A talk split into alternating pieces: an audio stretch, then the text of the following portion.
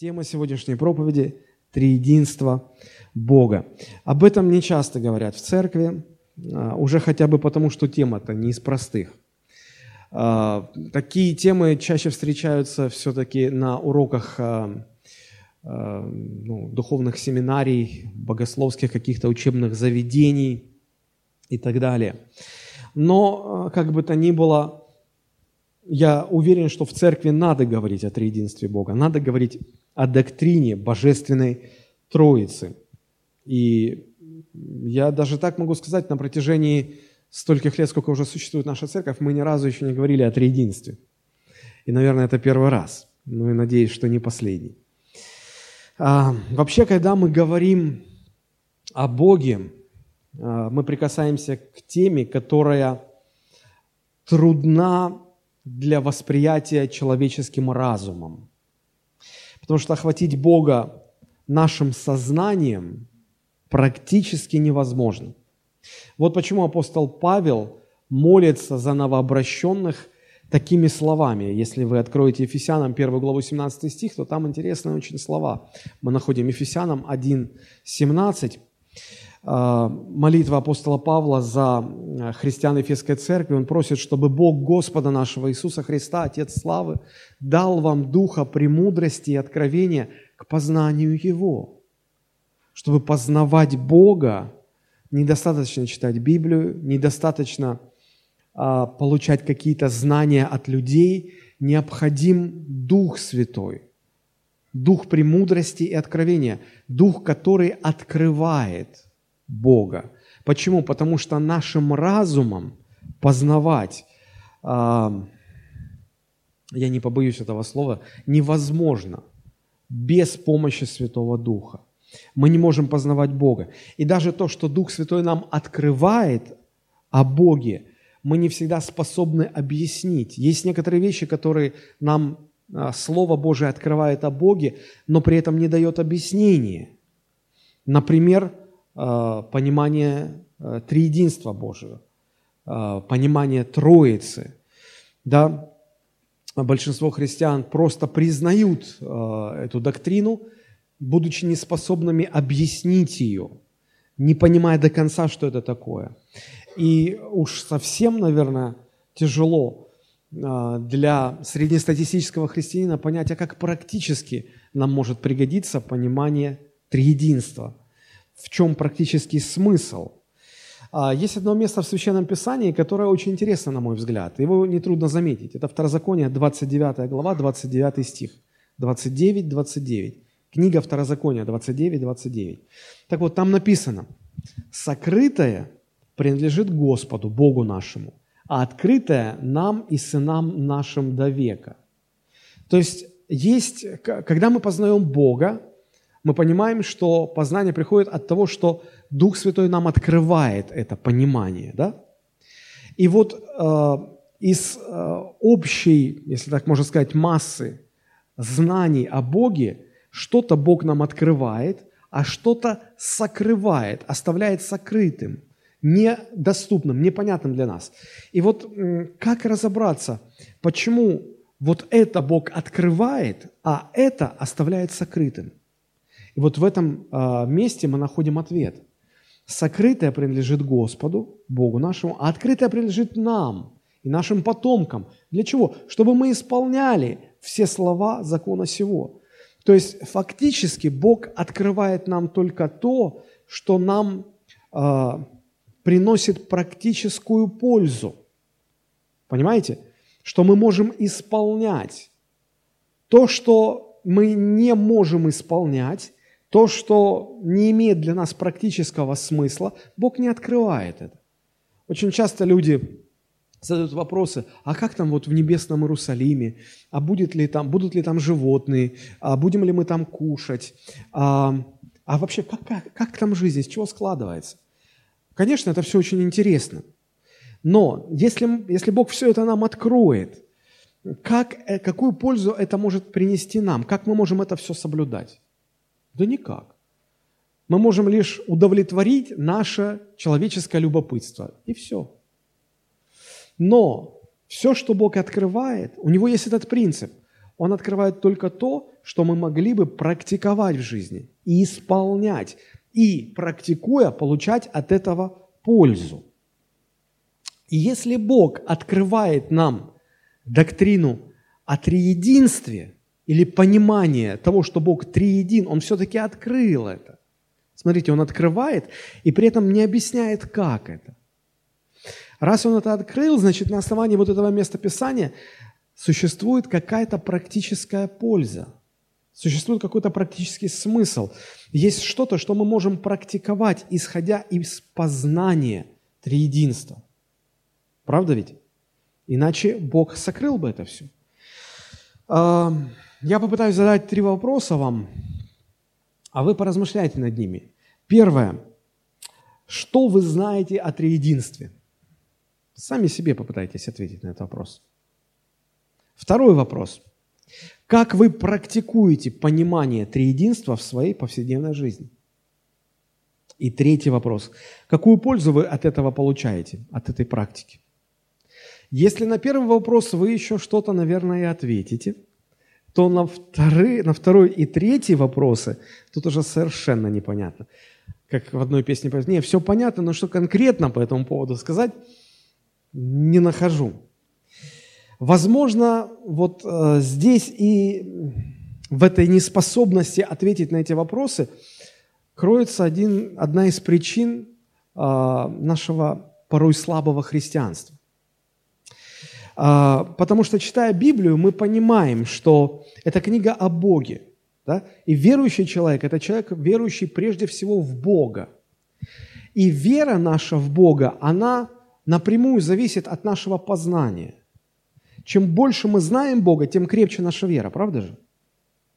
Тем, э, тем эффективнее вера, тем э, действеннее наша христианская жизнь. Чем меньше мы знаем Бога, тем слабее наша вера. Триединство Бога – это понимание самой сути Бога. Можно было бы сказать просто, ну, есть Бог, и все на этом. Но Писание, Слово Божие почему-то открывает, что Он не просто есть, Он триедин. И вот э, понимание этой истины, познание триединства, да, оно, э, оно должно сделать нашу веру более крепкой, твердой, более результативной. Хотя мало об этом сегодня говорится. Вот я хотел бы сегодня, ну, хоть как-то начать исправлять эту ситуацию, хотя бы немножечко, хотя бы немного.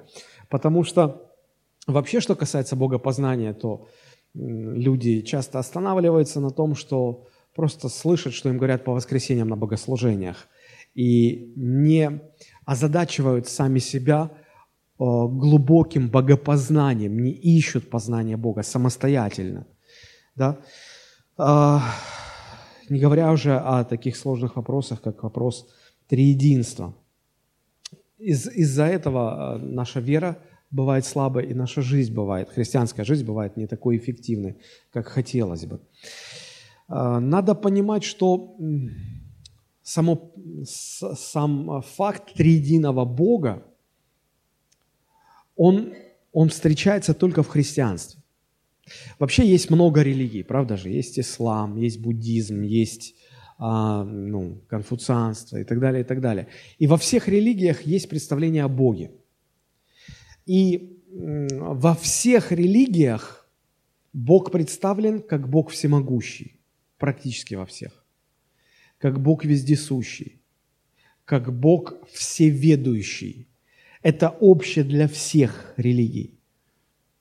Но вы нигде, ни в одной другой религии не найдете понимания того, что Бог триедин. Это открывается только в христианстве, исключительно в христианстве. Это удивительно. А, когда мы говорим о триединстве, нужно понимать, конечно, что самого такого слова в Священном Писании нету. И у богословов нету четкого определения, четкой формулировки, что такое триединство. Тем не менее, истина о том, что Бог триедин, она явно присутствует в Священном Писании. Хотя нигде не формулируется. И Библия даже не пытается объяснить нам, что это значит. Я думаю, что потому, что человек не способен это а, понять, охватить своим земным разумом. Поэтому Слово Божие и не пытается объяснить, но просто говорит, что Бог такой.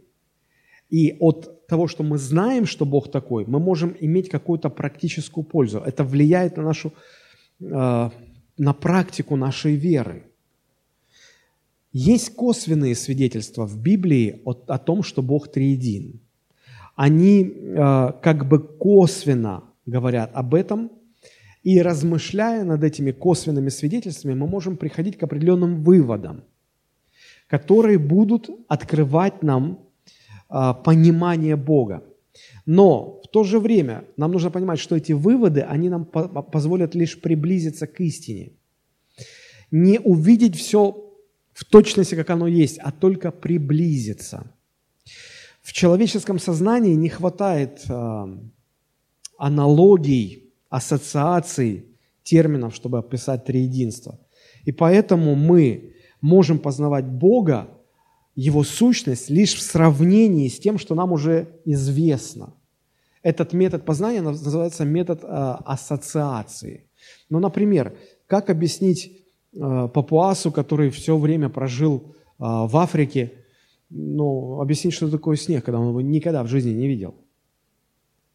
А, путем сравнения с тем, на что снег похож и что уже известно этому человеку. Да? И мы говорим, что снег – это как соль, только холодная, очень холодная соль. И если ее подержать в руках, она начинает превращаться в воду. Понятно? Ну, что-то понятно. Да? Или когда дети, маленькие дети, начинают нам задать вопросы. Папа, а это что? А это что? А вот это что? И они спрашивают о чем-то, чего просто никогда раньше не знали. И как мы им объясняем, что это такое – путем а, ассоциации. Мы сравниваем а, с тем, что они уже что-то знают, и говорим, что вот это похоже вот на то, что ты знаешь, но только вот чуть-чуть по-другому. И таким образом человек начинает понимать, маленький человек, ребенок начинает понимать. Вот почему Иисус все время говорил, с чем сравню Царство Небесное, чему еще уподоблю Его – чтобы провести ассоциацию. Потому что, как, когда мы говорим о, о познании Бога, то мы должны понимать, что, ну, э, как это сказать-то, у, у Бога вообще нет аналогов.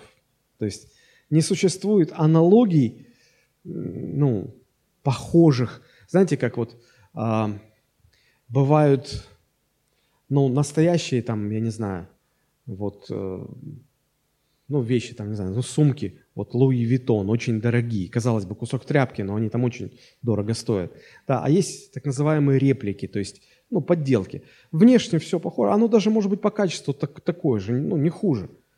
Но оно не настоящее, да, то есть, и, э, но все равно это она, мы говорим, это аналог. Не оригинал, но аналог. Так вот, нет аналогов Богу во Вселенной. Мы ни с чем не можем сравнить.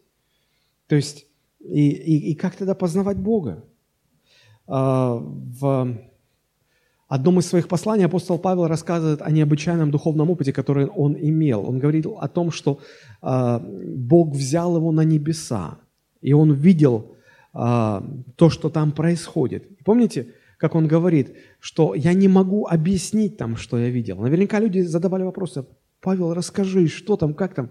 Он говорит, я, ну, ну нет слов, я не знаю, с чем это сравнить. Это я не могу объяснить. Почему? Потому что ну, не с чем сравнить. Нет аналогии. Да? И наше познание Бога, оно лишь приближает нас к пониманию того, какой Бог, не давая при этом точное знание. Вот почему мы только в вечности сможем увидеть его, увидеть его таким, как он есть на самом деле. А пока все наше познание Бога, оно гадательное, оно, как апостол Павел говорит, как сквозь тусклое стекло. Помните эту известную фразу 1 Коринфянам, 13 глава, 12 стих? Там написано, теперь мы видим как бы сквозь тусклое стекло, гадательно. Тогда же лицом к лицу. То есть все наше богопознание сегодня, посмотрите, это 1 Коринфянам, 13 глава, 12 стих – все наше богопознание сегодня, оно как, как вот попытка э, заглянуть сквозь тусклое стекло. Мы какие-то очертания видим, точного у нас нет. Теперь знаю я отчасти. тогда, что никак не найдем, 1 Коринфянам 13, 12, тогда я познаю подобно, как я опознан. Хорошо. Вот, смотрите, да, теперь мы видим как бы сквозь тусклое стекло гадательно, тогда же лицом к лицу. А, давайте мы обратимся к самому первому косвенному свидетельству о триединстве Бога. Кто знает, где оно содержится? Конечно же, первая глава первой книги Библии «Бытие». Первая глава «Бытие». Откройте, пожалуйста. «Бытие», первая глава, с первого стиха. И вот до 26 стиха, если мы возьмем первые 25 стихов, мы увидим э, множество, множество э, глаголов, описывающих, что Бог делает. Ну, например, вначале сотворил Бог небо и землю. Что сделал Бог? Сотворил. Второй стих. Что сделал Бог? Дух Божий что делал? Носился над водой. Ну, тоже так написано, по-русски а, нам сложно понять. А, нам кажется, ну, слово «носился» – это как вот суета, туда-сюда бегать. Ну, нет, конечно же. Ну, ладно, не в этом суть. А, третий стих, что сделал Бог? Сказал. Четвертый стих, Бог увидел. Пятый стих, Бог назвал. Шестой стих, опять Бог сказал. Седьмой стих, Бог создал. Восьмой, назвал. Девятый опять сказал, десятый назвал, одиннадцатый сказал, и так далее, и так далее, и так далее, вплоть до 26 стиха. А в 26 стихе, смотрите, э, интересно, как получается. «И сказал Бог, сотворим человека по образу нашему, по подобию нашему». Что сделал Бог? Сказал, сотворим. Первые 25 стихов мы видим глаголы, описывающие Божие действия. Эти глаголы стоят в единственном числе. И в 26 стихе мы встречаем глагол, который ну, поставлен во множественном числе. Откуда берется здесь множественное число? Что значит это «сотворим»? То есть здесь, когда мы читаем «И сказал Бог, сотворим человека по образу нашему, по подобию нашему», мы видим, что здесь Бог разговаривает с кем-то. И этот кто-то во множественном числе. Кто это нашему? Что значит это сотворим? Некоторые богословы предполагают, что здесь присутствует э, такой эффект, который называется эффект множественного величия. Ну, например, в русском языке к старшим принято обращаться на «вы». Мы понимаем, что это один человек, одна личность, но когда мы хотим выразить уважение – человеку, мы обращаемся к нему на «вы». Он один, но мы его называем «вы». Или помните, как во времена а, Российской империи а, царь, а, да, российский царь, когда издавал указы, то они начинались примерно так. «Мы, Николай II, высочайше повелеваем». И вот эта множественная форма глагола, она свидетельствовала о важности и уважении той личности, которую она описывала. В этом заключается эффект множественного величия. Но в данном случае такое объяснение не подходит, потому что мы видим, как в первой главе сначала глаголы стоят в единственном числе, потом во множественном, потом опять в единственном. Это все равно, что когда в разговоре вы начинаете тыкать, а потом выкать, а потом опять тыкать. Да? Ну, согласитесь, уже ни о каком уважении речи не идет. И начинается ты, а потом вы, а потом опять ты. Тут уже определись, ли ты, или вы, и не смешивает. Да? Поэтому такое объяснение не выдерживает критики. Кроме того, посмотрим, ну, давайте определим, с кем Бог здесь разговаривает. И сказал Бог, сотворим. Можно подумать, он к людям обращается, но люди еще не были сотворены. Другие говорят, но он к ангелам обращается. Хорошо, допустим, что он к ангелам говорит, говорит сотворим ангелы – давайте сотворим человека по образу нашему, по подобию нашему. Но мы знаем, что люди сотворены не по образу ангелов, не по подобию ангелов, потому что тут же, ниже 27 э, стих, «И сотворил Бог человека по образу своему, по образу Божию».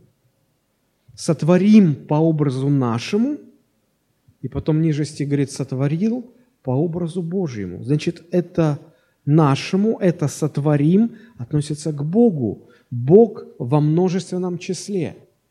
То есть здесь не говорится, что Бог триедин прямо, но косвенно мы видим указание на множественность Бога. И когда люди читали эти слова, а эти, эти, эти слова были написаны много тысяч лет назад – на протяжении этих тысячелетий люди читали эти слова, и они понимали, что они сталкиваются с чем-то, что выше их разума, выше их понимания. Они имеют дело с чем-то большим, что могут объяснить. Мы видим, что здесь явно указано на множественность Бога. В то же время одна из самых основных, фактически основная заповедь, которую Бог дал э, еврейскому народу, э, звучит так. Э, мы находим Второзаконие, 6 глава, 4 стих. Слушай, Израиль, Господь Бог наш, Господь един есть. То есть э, самая первая заповедь, которую получил еврейский народ, Бог один, Он один, один, единственный. И в то же время мы видим множество в нем. Да, Он один, но внутри Него есть множество. Как это соединить, как это понимать? Очень сложно это понять. Вот одно из самых ярких объяснений которая принадлежит одному из современных богословов.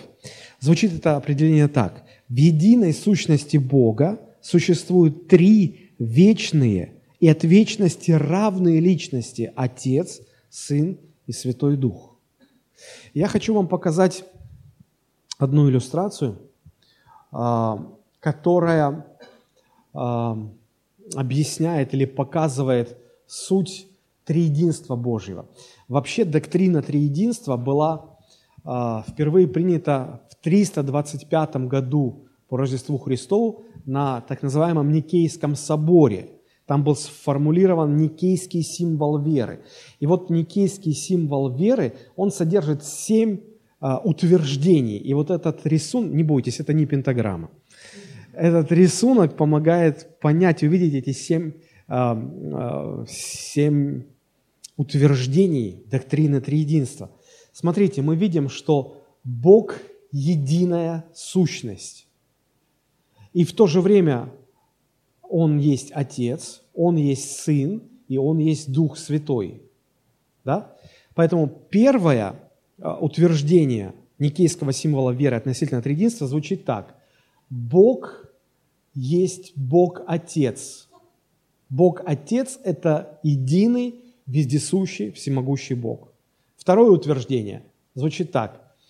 Бог Сын – это единый, вездесущий, всемогущий, бесконечный Бог. Третье утверждение. Дух Святой – это единый, вездесущий, всемогущий Бог. Четвертое утверждение гласит, что Отец не является сыном. Сын не является отцом, отец не является сыном. Сын не есть Дух Святой. Дух Святой не есть Отец. Может быть, это сложно понять, но, знаете, в, э, в богословии есть э, такой термин «модализм», который обозначает ересь, которая была ну, изначально отвергнута на этом Никейском соборе. Суть модализма заключается в том, чтобы представить Бога попеременно меняющим маски.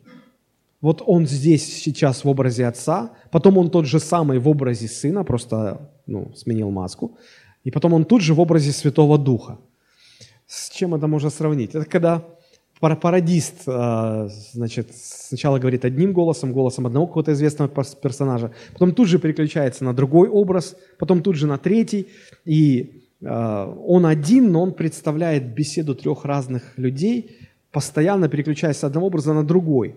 И вот э, возникла такая ересь в христианстве в первые века, что фактически Бог-то один, единственный. Просто вот иногда Он как Отец приходит, иногда Он как Сын приходит, иногда как Дух Святой, и потом и так далее. Да, вот чтобы исключить это, исключить этот моделизм, эту ошибку, эту ересь, это заблуждение, а в никейском символе веры о триединстве Божьем прописано, что Отец не есть Дух, и Дух не есть Сын, и Сын не есть Отец.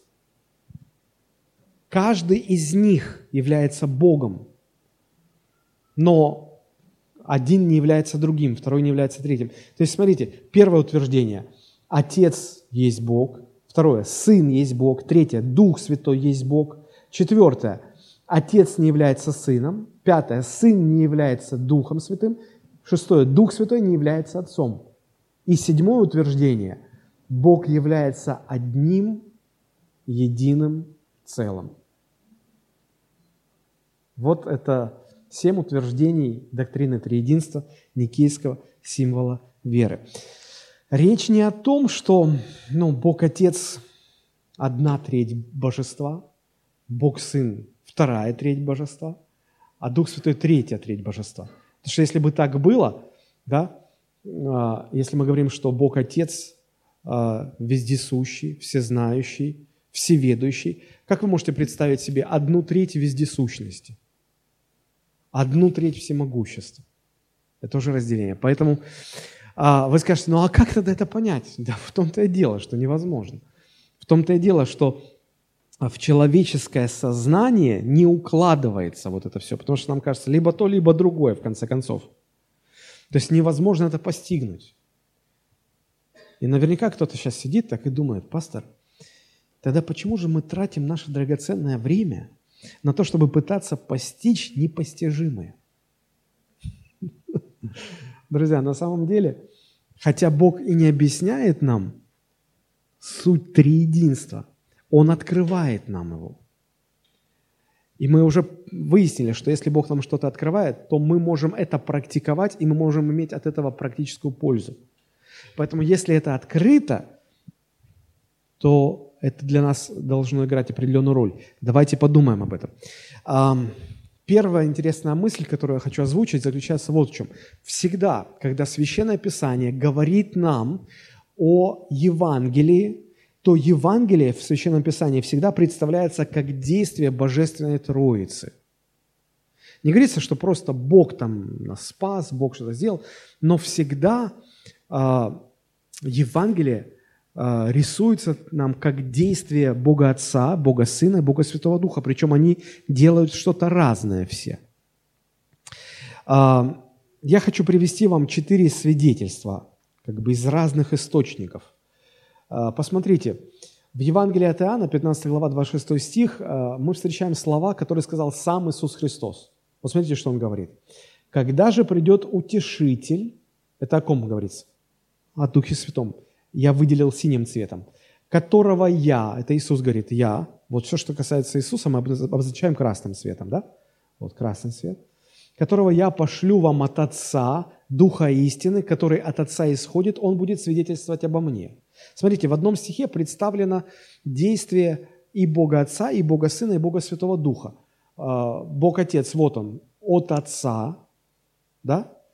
От Отца исходит Дух Святой, кто его пошлет? Я. Иисус его пошлет. А пошлет кого? Утешителя, Духа истины, Духа Святого. Он будет свидетельствовать об Иисусе. Смотрите, как интересно.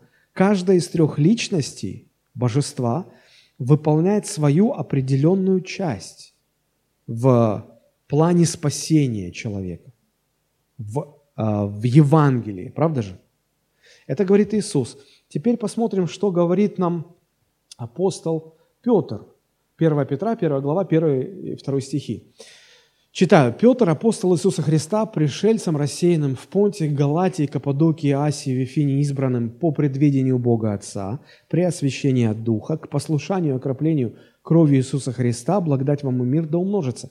Мы встречаем здесь упоминание Отца, по Его предведению мы спасены. А мы спасены кровью Иисуса Христа, вот вторая личность Божества – и при освящении от Духа. Вот здесь третья личность Божества. Речь идет о Евангелии, и в нем представлены все три личности Божества. Хорошо, мы идем дальше.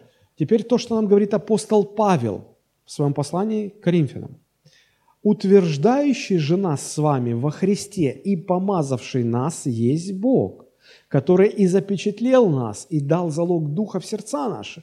Опять речь идет о Евангелии, и опять мы видим, что что-то делает Бог, да, что Он утверждает нас с вами. Он утверждает нас во Христе. Есть определенная роль, которую Христос выполняет. И э, Он дал нам залог Духа Святого. И Дух Святой опять присутствует. Евангелие неразрывно открывает нам действие всех трех личностей Божества. Это говорит нам уже апостол Павел. Мы идем дальше. Мы видим, как апостол Иоанн в своем первом послании примерно так же представляет Евангелие и говорит, что мы пребываем в нем, и он в нас, узнаем из того, что он, Бог Отец, дал нам от Духа Своего, это Дух Святой, и мы свиде- видели и свидетельствуем, что Отец послал Сына Спасителя миру. Опять мы видим упоминание Отец, Сын, Святой Дух. Теперь смотрите, мы э, увидели четыре разных источника. Сам Иисус говорил, апостол Петр говорит, апостол Павел говорит, апостол Иоанн говорит. И они все, представляя Евангелие, упомяну, упоминают или, или представляют Евангелие как действие каждой из трех личностей Божества. Нигде не сказано обобщенно, что ну Бог нас спас, Бог нас простил, Бог нас омыл, Бог нас осветил. Нет, почему-то выделяется роль и действие каждой отдельной личности божества. Почему? Значит, в этом есть какой-то смысл. В этом есть какая-то практическая польза. Давайте мы рассмотрим а, поподробнее а, действие каждой из трех личностей божества в плане спасения человека. В Евангелии, да, по-другому можно сказать. То есть, какова роль каждой личности божества в деле нашего спасения? Если Священное Писание разделяет, конкретизирует и показывает разность в функциях, которые они исполняют, значит, в этом есть какой-то практический смысл, какое-то значение. И мы вот его попытаемся сейчас найти. Итак, а, ну, начнем с того, чтобы увидеть роль и действие Бога Отца. Роль и действие Бога Отца. Нам нужно понимать, что сущность и природа у всех трех личностей божества одна и та же, одинакова. Чем же они отличаются друг от друга? Различия мы можем видеть только в том, что они по-разному действуют в плане спасения. У них разные функции, у них разные роли. Во всем остальном они не отличаются. По крайней мере, так нам Священное Писание показывает. Бог Отец. Почему, почему одна из личностей божества, я не говорю специально, не говорю первая личность, да, потому что первая, как бы вторая, третья, никто не, не говорит, что это первая, они равнозначны. Так вот, почему одна из трех личностей божества именно так названа? Бог Отец. Отец. Почему не вселенский разум? Почему не экзистенциальная сущность? Не космическая сила. Почему Отец? Дело в том, что если мы посмотрим на то, что делает эта личность божества, то мы увидим, что ее роль, ее функции очень напоминают роль и функции Отца. Что делает э, Бог Отец? Давайте посмотрим первое. Я здесь сразу вам покажу – вот, роль и действия Бога Отца, вот все три а, момента сразу, да. Первое, что мы видим, Бог Отец все спланировал, инициировал и направлял. А сейчас я буду объяснять. Если вы откроете вместе со мной Ефесянам 1 глава 3-4 стихи, Ефесянам 1 глава, 3-4 стихи. Смотрите, мы что увидим здесь. «Благословен Бог и Отец Господа нашего Иисуса Христа, благословивший нас во Христе всяким духовным благословением в небесах, так как Он избрал нас в Нем прежде создания мира, чтобы мы были святы и непорочны пред Ним в любви». А теперь смотрим. «Благословен Бог и Отец». Раз. Дальше смотрим.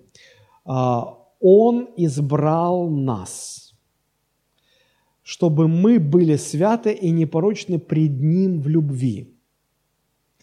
То есть а, последняя фраза, мы видим, что Бог Отец задает стандарт святости и непорочности пред Ним. в соответствии с Его стандартом.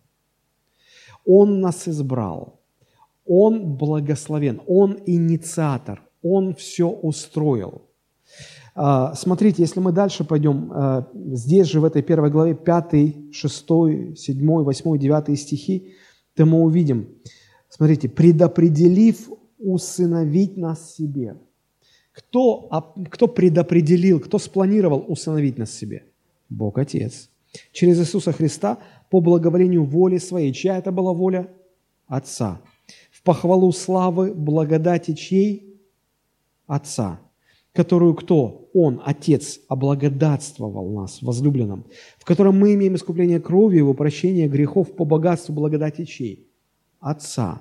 Которую Он, Отец, в преизбытке даровал нам, во всякой премудрости, разумении, открыв нам тайну своей воли. Чьей? Воли Отца. По своему отцовскому благословению, которое Он прежде положил в нем. Мы ясно здесь видим, что Бог является источником нашего спасения. Ну, ну сам Иисус сказал, Иоанна 3,16, «Ибо так возлюбил Бог мир, что отдал Сына Своего Единородного, дабы всякий верующий в Него не погиб, но имел жизнь вечную. С чего все началось? Источник нашего спасения. Бог Отец возлюбил мир. И поэтому потом все началось дальше действовать, разворачиваться. Поэтому в чем заключается роль Бога Отца? Он спланировал все. Он источник. От него все произошло. Это так же, как в большом семействе – а, ну, есть отец, мать, есть дети, внуки, правнуки, а, они женятся, выходят замуж, и семья может ну, разрастись до, там, я не знаю, до нескольких десятков человек. Но в истоке кто? Отец. Поэтому эта личность божества названа Богом Отцом. Он источник. Он спланировал, от него все пошло. Он инициировал, ну, он стоит за всем. Он спроектировал все. Итак, Бог Отец инициирует процесс спасения, проектирует его, учреждает, утверждает, как все в этом процессе будет происходить. Он сделал этот проект, он все спланировал и подготовил. Это первая, а, самая важная его роль и действие. Второе действие, которое он совершает в, э, в плане искупления, а, Бог Отец воскресил Сына из мертвых. Итак, Бог Отец решил, что Сын придет на землю, станет Бога человеком, искупит э, человечество от его грехов, да? И Бог провел своего Сына так, что тот умер на кресте, доверившись полностью Отцу. И что делает Отец? Он воскрешает Сына из мертвых. Посмотрите, Ефесянам 2, 4, 6. «Бог, богатый милостью по своей великой любви, который возлюбил нас, и нас, мертвых по преступлениям, оживотворился Христом, благодатью его спасены, и воскресил с Ним». Да? А, а, прошу прощения, наверное, лучше взять первую главу, 19-20 стих. «И как безмерно величие могущества Его в нас, верующих по действию державной силы Его, которой Он воздействовал во Христе, воскресив Его из мертвых и посадив одесную себя на небесах. Бог Отец воскрешает Христа и сажает на небесах в славе. И еще что делает Бог Отец? Он не только воскрешает э, своего Сына, Он воскрешает и нас из мертвых. И вот как раз Ефесянам 2.4 об этом говорится. Бог богатый милостью, по своей великой любви, который возлюбил нас, нас, мертвых по преступлениям, оживотворился Христом, благодатью вы спасены, и воскресил с Ним, и посадил на небесах во Христе Иисусе. То есть вот три функции, три, три действия, которые совершает Бог Отец в плане спасения. Возвращаемся к э, диаграммке нашей. Да? Первое. Отец все спланировал, спроектировал, подготовил инициировал, направлял. Отец воскресил Сына из мертвых, и Бог Отец воскрешает нас из мертвых. Вот три вещи, которые делает одна из личностей Божества, которую мы называем Бог Отец. И Он так назван, потому что, а, чтобы, определить, чтобы показать, что он источник, он, он источник всего. Хорошо, теперь давайте посмотрим на роль и действия Бога Сына. Роль и действия Бога Сына. Здесь мы видим четыре момента. Давайте будем а, идти а, шаг за шагом. Значит, а, о Сыне сказано тоже достаточно много и конкретно. И первое, что говорит нам Библия о э, Сыне, о том, что Он является нашим Искупителем. Первое, что делает э, Бог Сын, Он совершает наше искупление. Он, он совершил наше искупление. Читаем Ефесянам 11.7 в котором, об Иисусе идет речь, мы имеем искупление кровью Его. Уже имеем, прошедшее время. Прощение грехов по богатству благодати Его. То есть, смотрите, Бог Отец посылает Бога Сына, тот становится Бога человеком, совершает искупление наших грехов, да, и приносит нам искупление. Далее, а, если мы посмотрим Евреям 2, 14-15, то там интересно сказано, это, наверное, тема для отдельной проповеди. Смотрите, а, Бог Сын, являясь духовной сущностью, Он, а, он воплощается в человеческое тело. То есть фактически а, Он становится Бога-человеком. И посмотрите, как сказано Евреям 2.14 как дети причастны плоти и крови, о людях сказано, то и Он, Христос, также воспринял он и, дабы смертью лишить силы, имеющего державу смерти, то есть дьявола, и избавить тех, которые от страха смерти через всю жизнь были подвержены рабству.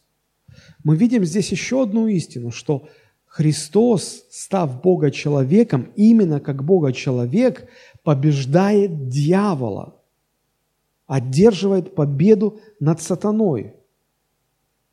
Это то, что делает вторая личность божества, условно так будем называть, вторая личность божества. Бог Сын. Он совершает наше искупление и побеждает дьявола.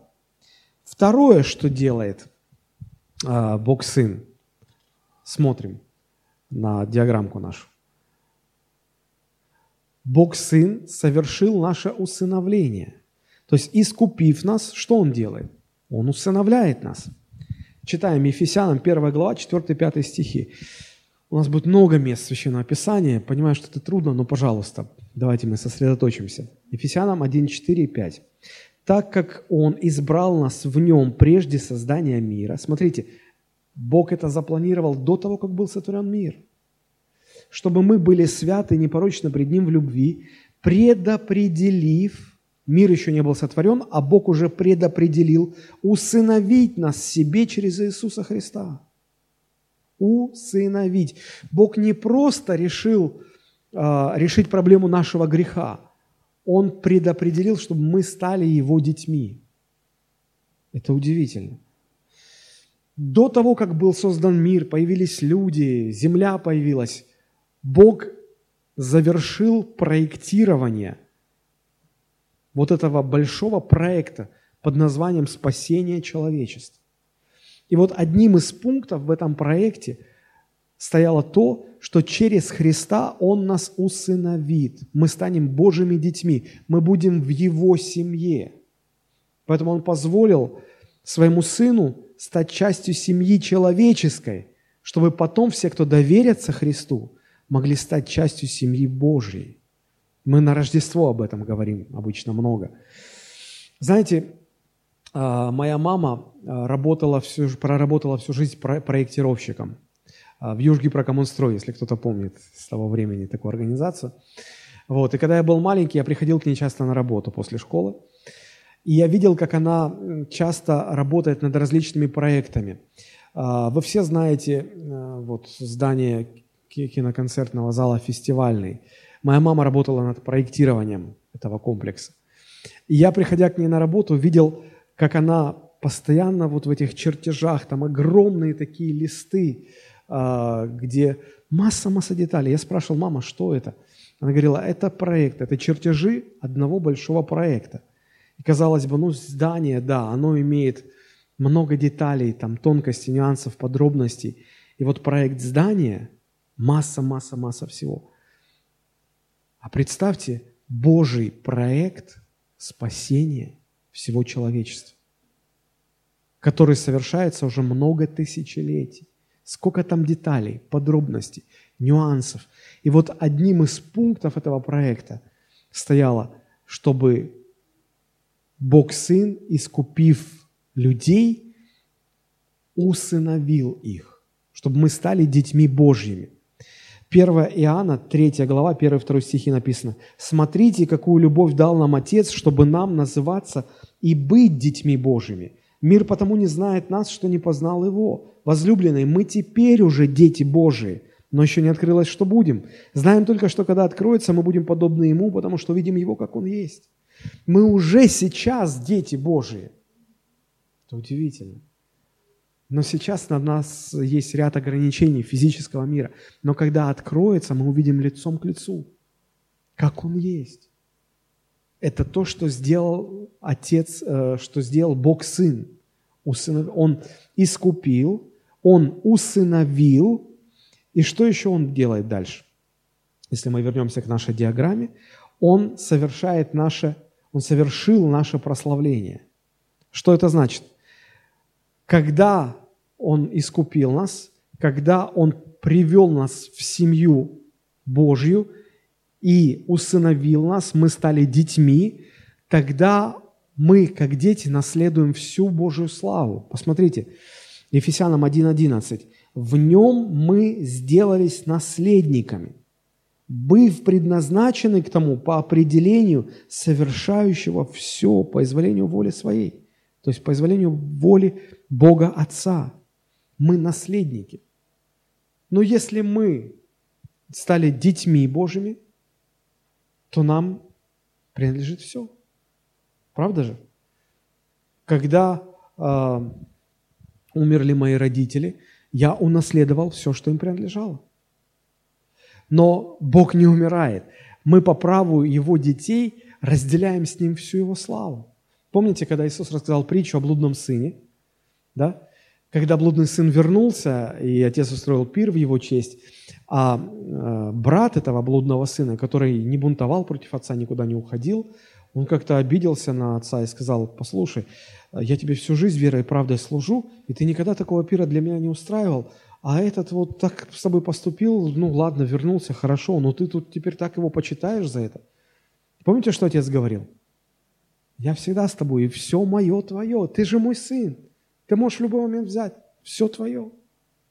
Если мы дети, значит, значит Христос и прославил нас, Он он поделился своей славой с нами. Это принадлежит нам, мы наследники. Аминь. Я не знаю, то ли мы этого не понимаем, то ли нас это не радует, то ли, то ли нам не верится до конца, что это такое. Итак, смотрите, что делает э, Бог Сын? Искупил, усыновил, прославил, не зевайте. И четвертое, что Он делает – Бог Сын основал свою церковь. Помните, он, он сказал, «Я создам церковь мою, и врата ада не одолеют ее». Ефесянам 1 глава 22-23 стихи написано, что Бог Отец все покорил под ноги Бога Сына и поставил его выше всего главою церкви, которая есть тело его, полнота наполняющего все во всем. То есть Христос, ну, не Отец создал церковь, не Дух Святой создал церковь. Церковь создал Сын Иисус. И Бог поставил его главой. А мы все, имея связь с этой главой, устраиваемся в эту церковь, подобно как органы человеческого тела, имея связь с головой, с мозгом, с центральной нервной системой, образуют человеческий организм. Друзья, здесь очень важный момент заключается в том, что ну, как в человеческом теле, органы между собой взаимодействуют только в том случае, если имеют связь с головой.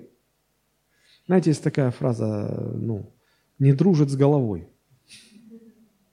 Или без царя в голове.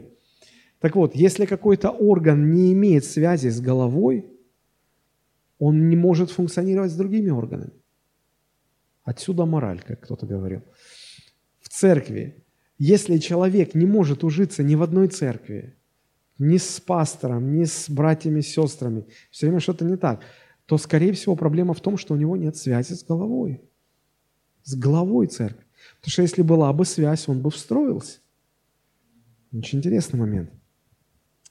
Итак, а, давайте вспомним, а, что, как, что делает а, Бог, Бог Отец. Назад немножко. Он все спланировал, инициировал и направлял. Он воскресил Сына из мертвых, и Он воскресил нас из мертвых. Теперь, что делает Бог Сын? Он совершил искупление, Он совершил наше усыновление, Он прославил нас, и Он основал свою церковь. Видите, что все это отличается друг от друга. Теперь посмотрим, какова роль и каковы действия Бога Святого Духа. Если функция Отца – это планирование всего изначально, функция Сына – осуществление того, что Бог запланировал – то функция Духа Святого заключается в том, что Он берет то, что было запланировано Отцом, совершено Сыном, и применяет это каждому отдельно взятому человеку, делая это реальным для этого человека. И первое, что делает Дух Святой, роли действия Святого Духа, Дух Святой запечатлевает нас во Христе – это удивительно. Что это значит практически? Смотрю, смотрим. Читаем Ефесянам, 1 глава, 13-14 стихи. «В нем, во Христе, и вы, услышав слово истины, благовествование вашего спасения и уверовав в него, во Христа, запечатлены обетованным Святым Духом, который есть залог наследия нашего для искупления удела его, в похвалу славы его. Запечатлены обетованным Святым Духом – в современном переводе сказано, что Бог поставил на нас печать Святого Духа. Что это значит? А, я вспоминаю а, другую фразу, которую сказал Христос. Он сказал это Иоанна 6:27. «Старайтесь не о пище тленной, но о пище, пребывающей в жизнь вечную, которую даст вам Сын Человеческий, ибо на нем положил печать свою Бог Отец».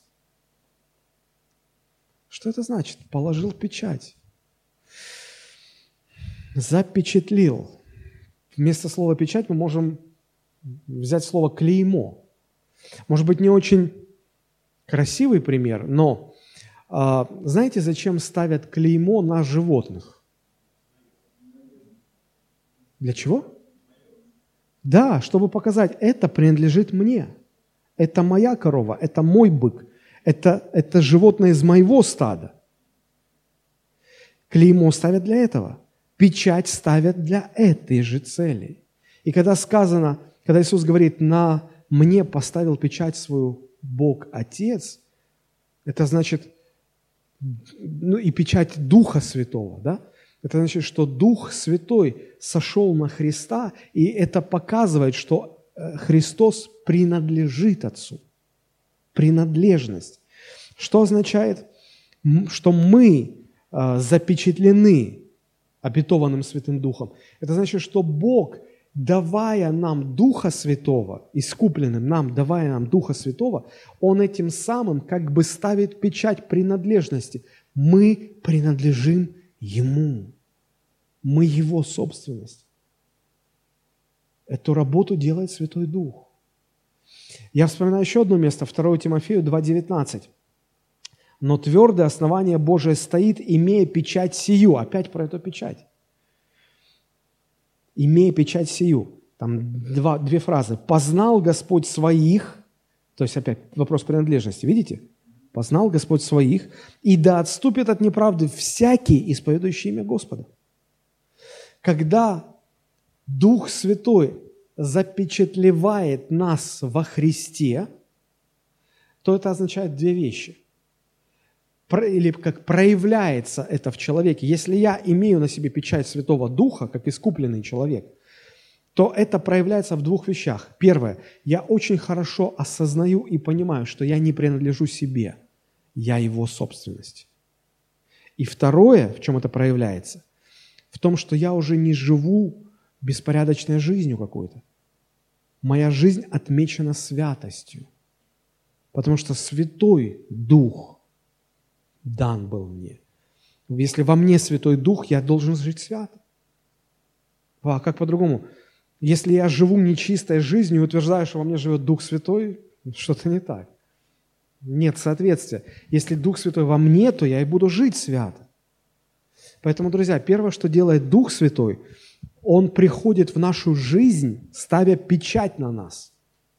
И проявляется это фактически в том, что мы осознаем, мы не свои. Помните, как сыновья одного первосвященника, видя, как другие апостолы изгоняют бесов, они решили попрактиковаться в экзорцизме. Значит, притащили одержимого и давай там touch, bless во имя Иисуса, выйди вон там, ну и весь этот цирк. И э, эти бесы стали говорить через задержимого, говорят, послушайте, ну, э, Иисус нам известен, и Павел тоже принадлежит Иисусу, это мы знаем. Вы чьи будете? А мы ничьи, мы сами по себе. А, вы сами по себе. Ну и там э, они устроили небольшой стриптиз. И их там бесы гоняли так, что мама дорогая. То есть э, в чем дело? Они были ничьи. Не было печати принадлежности. Так вот, что делает Дух Святой? Он, он запечатлевает нас. Мы не свои, и мы теперь живем чистой святой жизнью. Это первое. А дальше Э, что делает Святой Дух? Второе, посмотрим на, на, на слайд. Дух Святой помогает нам познавать Бога. Как я уже сказал, да, э, это Ефесянам 1 глава 15-17 стихи. Апостол Павел молится, чтобы Бог дал духа премудрости, откровения к познанию Бога. То есть мы понимаем, что познание Бога – это не столько интеллектуальный процесс, сколько духовный процесс – и можно всю жизнь читать Библию, так ничего не понять. Но если Дух Святой будет помогать, Он будет открывать, тогда будет происходить процесс познания Бога. То есть второе, что делает Дух Святой, Он помогает познавать Бога. Третье, что делает Дух Святой, Он обеспечивает нам доступ к Богу. Доступ к Богу. Посмотрите, Ефесянам 2, 17, 18 и придя, благовествовал мир вам, дальним и близким, потому что через Него, то есть Христа, и те, и другие имеем доступ к Отцу в одном Духе. Мы говорили в прошлый раз о том, что Дух Святой действует, делает в нашей жизни, да? Но мы здесь говорим о роли Духа Святого в плане спасения. И в плане спасения Он запечатлевает нас, Он помогает нам познавать Бога, и Он открывает нам доступ к Богу Отцу через Сына – вот посмотрите, как об этом в первом послании к Коринфянам 12.12 12 написано. «Ибо как тело одно, но имеет многие члены, и все члены одного тела, хотя их много, составляют одно тело, так и Христос. Ибо все мы одним духом крестились в одно тело, иудеи или елены, рабы или свободные, и все напоены одним духом». Посмотрите, все мы, речь идет о церкви, церковь сравнивается с телом человеческим, и сказано, что мы одним духом крестились в одно тело. Слово крещение означает погружение. Мы все погружены духом в одно тело, да? И мы все напоены одним духом. Если продолжать эту аналогию, то можно сказать, что здесь, в данном случае, действие Святого Духа очень похоже на действие кровеносной системы в организме человека. Вот смотрите, мы сидим разные люди, да, отдельно, мы друг по отношению к другу члены церкви. Но сквозь всех нас течет один дух, Божий дух, Святой Дух. Да? Точно так же, как э, в человеческом организме есть разные органы, но через все эти органы течет одна и та же кровь. И пока есть движение крови, есть жизнь. Точно так же, пока есть движение Духа Святого в церкви, есть жизнь. Останавливается движение крови – останавливается жизнь. Останавливается движение Духа Божьего в церкви, останавливается жизнь Божья. Мы знаем о том, что кровь не просто движется по организму, а она движется под определенным давлением. Артериальное давление, систолическое какое-то. Я не особо в этом разбираюсь. Но когда мы меряем давление, там два показателя, верхнее и нижнее, да? Если давление повышается, нам плохо. Если давление понижается, нам плохо – если давление Духа Святого, движение, действия Духа Святого в церкви уходит в минус или уходит в плюс, что-то не так происходит. Очень интересно, можно рассуждать об этом много, но а, нам нужно идти дальше, у нас времени очень мало. Так или иначе, мы видим, что параллель очень интересная.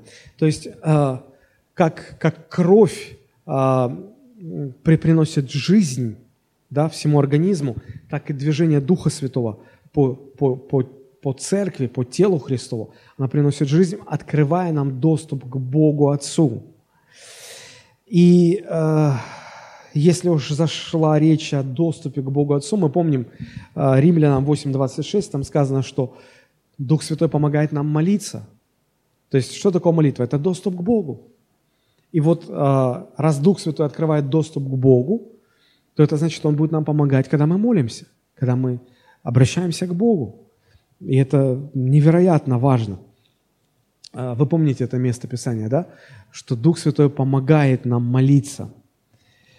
А, интересная мысль. Если вы не можете молиться, то, скорее всего, это просто потому, что вы не даете Святому Духу помочь вам в этом. Молитвенная жизнь человека показывает, насколько человек открывается для Святого Духа. Иногда а, ну, когда новообращенные не могут молиться, это еще как-то можно понять. Но когда человек уже год-два в церкви, ему говоришь, ну, выйди, помолись. Он говорит, не-не-не, я как-то... Скорее всего, это просто потому, что мы не открываемся Духу Святому, не даем ему возможность нам помочь. Это, не, это ненормальное явление, что-то не так. И четвертое, что делает Дух Святой, Он нас преображает в образ Иисуса Христа. Смотрите, он запечатлевает нас во Христе, Он помогает нам познавать Бога, Он дает нам доступ к Богу, и Он преображает нас в образ Иисуса Христа. Он преображает нас в образ Иисуса Христа. Это удивительно. Мы говорили, что, помните, Ефесянам 4 глава, 11 и дальше стихи, что Бог поставил в церкви служителей, которые занимаются подготовкой верующих для самостоятельного служения, для того, чтобы они все преображались в образ Христов. Помните, да, это главная задача а, каждого христианина в церкви. И если мы вернемся, я, по-моему, здесь упустил пятую еще, пятое еще действие. Да, здесь нету. Раз, два, три, четыре. Пятое должно быть. Дух Святой созидает церковь. Смотрите, когда Дух Божий действует в нас, то Он преображает нас в образ Христа. Это называется плод Духа Святого. Когда Дух Святой действует через нас, этим Он созидает церковь. Вот пять э, э, действий, которые осуществляет Дух Святой. Э, интересно здесь, знаете что? Когда, давайте мы как бы обобщим, э, чтобы нам увидеть в общем – Роль отца в чем заключается? Планирование и инициирование всего изначально. Роль сына – осуществление и исполнение того, что запланировано отцом. Роль Святого Духа – он берет то, что было запланировано отцом и совершено сыном, и применяет конкретно взятому человеку. А, теперь вот какой момент. А, есть ли нам смысл молиться о том, чтобы Бог Отец что-то еще делал? Все, что Он сделал, Он уже сделал в прошлом, правда? Есть ли нам смысл молиться о том, чтобы Бог Сын что-то сейчас сделал? Нет, потому что все, что Он сделал, Он уже сделал и отправился на небеса. И Отец и Сын уже все сделали. Мы иногда обращаемся в молитве к Иисусу и просим Иисус, сделай это, Иисус, сделай то, Иисус, сделай вот это. Он уже все сделал. А когда речь заходит о роли Святого Духа, то а, все, что касается действия Святого Духа, оно никогда не стоит в прошедшем числе. Всегда в настоящем и будущем. Времени, в прошедшем времени. В настоящем и будущем. Потому что Он берет то, что запланировано было, и то, что совершено было, и делает реальным для каждого из нас в отдельности. Это удивительно. Это очень важно. Когда вы просите, говорите, Иисус, спаси моего мужа, он уже его спас. Эта молитва так и останется без ответа, потому что вы просите о том, что уже давно сделано. Вам нужно молиться о том, чтобы Дух Святой помог увидеть этому человеку то, что сделал Христос. Нам нужно больше понимать роль и действия Святого Духа, потому что мы, Он сейчас здесь. Он сейчас здесь, и Он готов действовать. Помните, Иисус сказал, что всякая хула, сказанная на Отца или Сына, простится человеку, а хула, сказанная в адрес Святого Духа, не простится никогда. Почему? Понимая различия в действиях каждой личности э, Божественной Троицы, мы можем видеть, понять почему. Потому что когда человек... Вообще, что такое хула, хула на Духа Святого? Хула на Духа Святого – это э, сознательное отрицание или противление тому, что делает Дух Святой. Когда вы знаете, что это Дух Святой, когда вы знаете, что Он делает, и вы сознательно говорите, я не хочу этого, я отвергаю, я, ну, я протестую против этого. Если мы таким образом противимся Богу Отцу, это можно понять, потому что без Духа Святого мы не понимаем, мы неправильно себе его представляем. Если мы противимся Сыну, не понимаем его, это тоже можно понять, потому что без действия Духа Святого он для нас непонятен. Это объяснимо, это простительно. Но когда для человека открылось, кто такой Дух Святой, что он делает, и Дух Святой хочет э, реальным для нас сделать спасение, запланированное Отцом, и совершенное Сыном, а мы говорим, иди отсюда, я не хочу этого. Вообще это не ты. В какой, у меня нет времени все это объяснить, в каком контексте Иисус говорил эти слова о Духа Святого? Он говорил, а, когда фарисеи, фарисеи – это люди религиозные, ну, религиозная элита, они видели, как Иисус изгонял бесов из человека, и они понимали, что Он делает это Духом Святым. Они понимали это – и понимая это, они говорили, что нет, из-за зависти. Они говорили, нет, это не Духом Святым, это силой дьявола ты делаешь. Они называли Духа Святого дьяволом. Иисус говорит, вы что творите?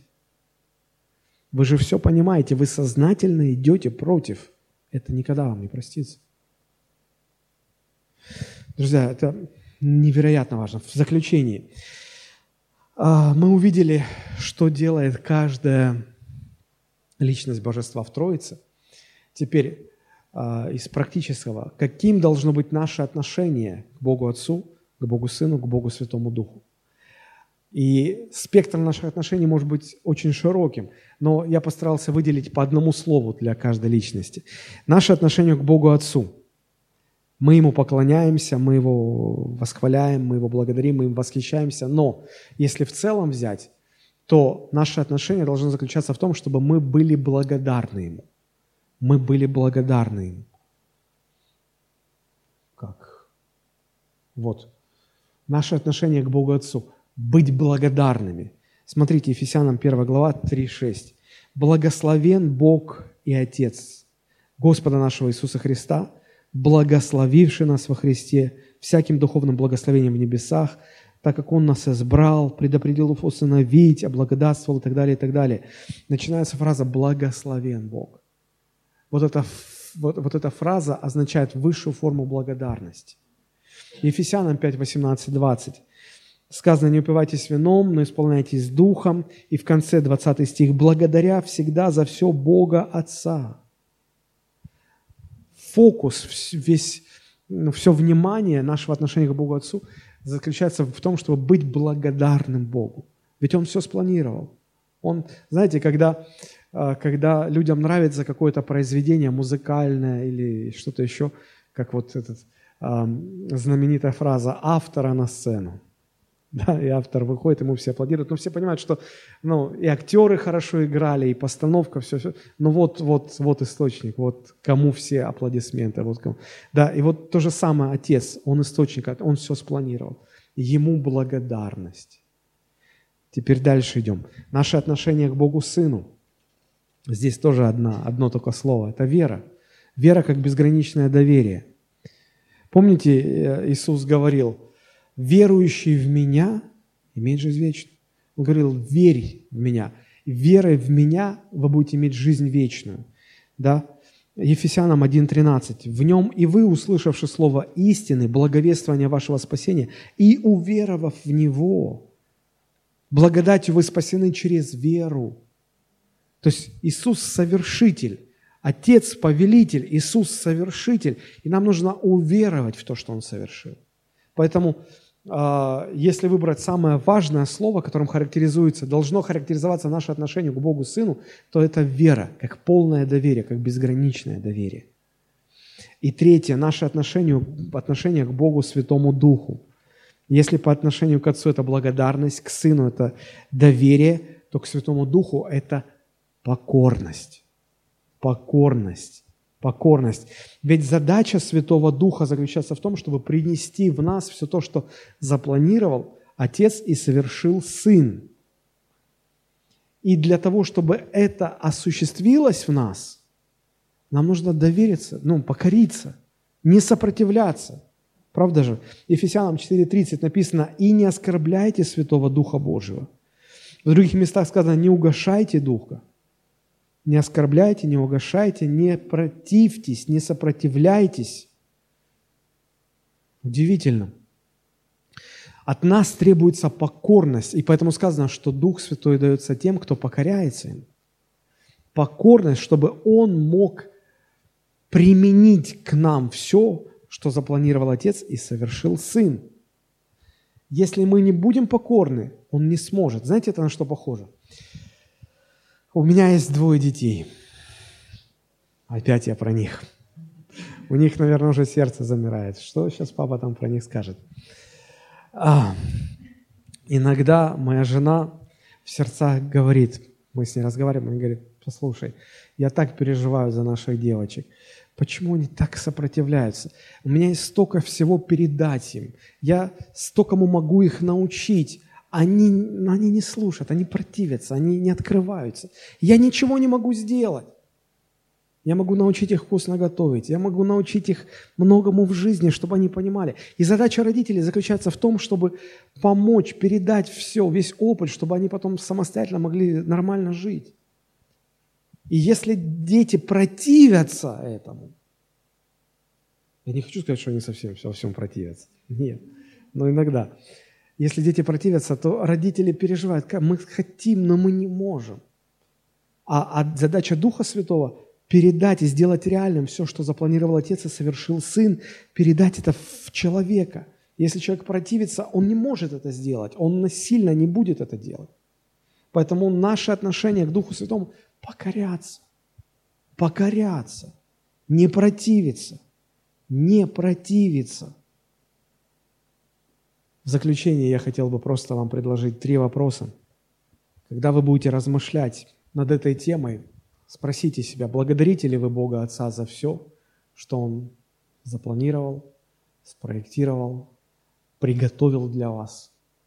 Вникаете ли вы в этот проект, который совершил, завершил Бог Отец, подготовил – Сколько там всего, какое там богатство, благословений для нас. Благодарим ли мы Бога за это, Бога Отца? Второй вопрос. Доверяете ли вы свою жизнь Богу Сыну в полном уповании на Него? Потому что Иисус совершил все. Нам нужно просто довериться. Он совершил. Если мы доверимся, то это станет для нас реальностью. Ну и третий вопрос. Покорны ли вы Богу Святому Духу, когда Дух Святой хочет все это сделать реальным в вашей жизни. Покоряетесь ли вы? Или вы противитесь, упрямитесь? Понимание триединства как раз для того и нужно, чтобы понять, насколько это возможно, сущность триединого Бога, научиться правильно относиться к Нему. Мы все говорим, что самое важное для христианина в жизни – это иметь личные отношения с Богом. А как можно иметь личные отношения, когда мы не понимаем Его сущности, когда мы не знаем Его? И вот это знание, оно практически делает нас способными правильно жить с Богом, ходить с Богом.